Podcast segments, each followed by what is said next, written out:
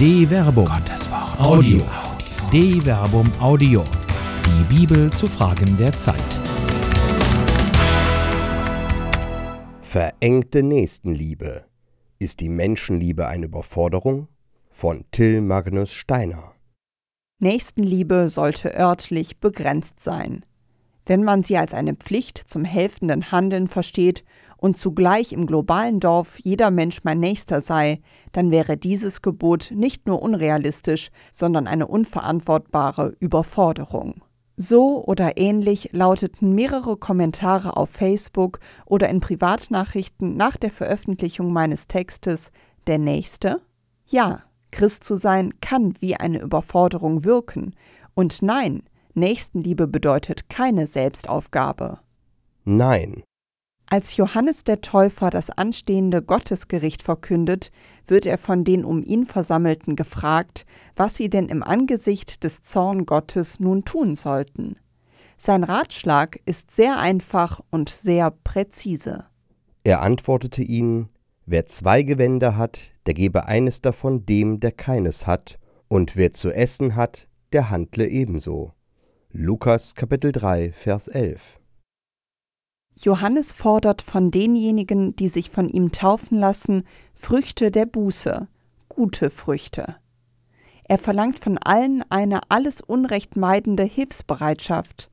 Seine Verkündigung geschah in einem Lebenskontext, in dem viele Menschen an der Existenzgrenze lebten und sich um Kleidung und Nahrung sorgen mussten.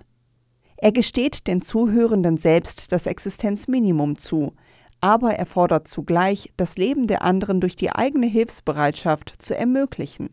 Es geht um eine selbstlose Entschiedenheit bis zum eigenen Existenzminimum. Dieselbe Frage, die Johannes dem Täufer gestellt wurde, fragt ein Gesetzeslehrer später im Johannesevangelium, und Jesus verweist ihn auf das Doppelgebot der Gottes- und Nächstenliebe in Lukas Kapitel 10, Vers 25 bis 28. Wer Gott und den Nächsten liebt, erlangt das ewige Leben. Ja. Andere am eigenen Überfluss teilhaben zu lassen, kann subjektiv bereits eine Überforderung sein.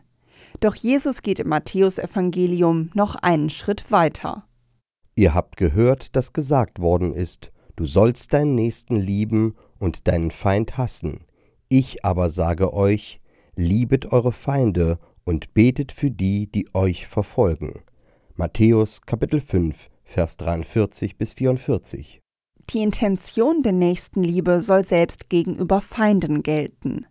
Christen sollen eine bessere Gerechtigkeit, siehe Matthäus Kapitel 5, Vers 20, anstreben, die selbst Hass mit Liebe entgegentritt. Die Ausweitung des Gebotes der Nächstenliebe ist keine Antithese zum alttestamentlichen Gesetz. Die Gegenüberstellung wendet sich gegen eine nationalistische, religionsexklusive Verengung der Nächstenliebe. Bereits im Alten Testament finden sich Gebote der Feindesliebe. Das Buch Exodus verpflichtet selbst denjenigen in der Not zu helfen, der mich hasst. Siehe Exodus Kapitel 23, Vers 4 bis 5. Man solle sich nicht über das Unglück der Feinde freuen. Siehe Sprichwörter Kapitel 24, Vers 17 bis 18 sondern für das leibliche Wohl des Feindes sorgen.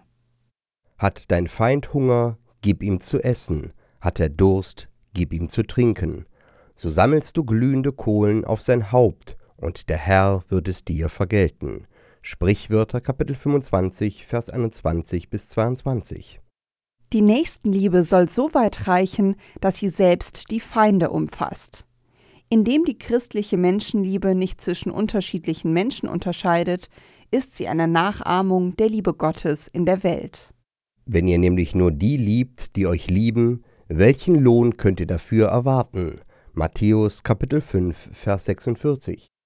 Christ zu sein bedeutet, nicht das Menschentypische, sondern das Menschenmögliche zu tun. In dieser vermeintlichen Überforderung zeigt sich das christliche Proprium weitet die verengten Vorstellungen, was Nächstenliebe bedeutet. Damit ihr Kinder eures Vaters im Himmel werdet. Matthäus Kapitel 5, Vers 45. Eine Produktion der Medienwerkstatt des katholischen Bildungswerks Wuppertal Solingen-Remscheid Autor Till Magnus Steiner, Sprecher Jana Turek und Marvin Dillmann.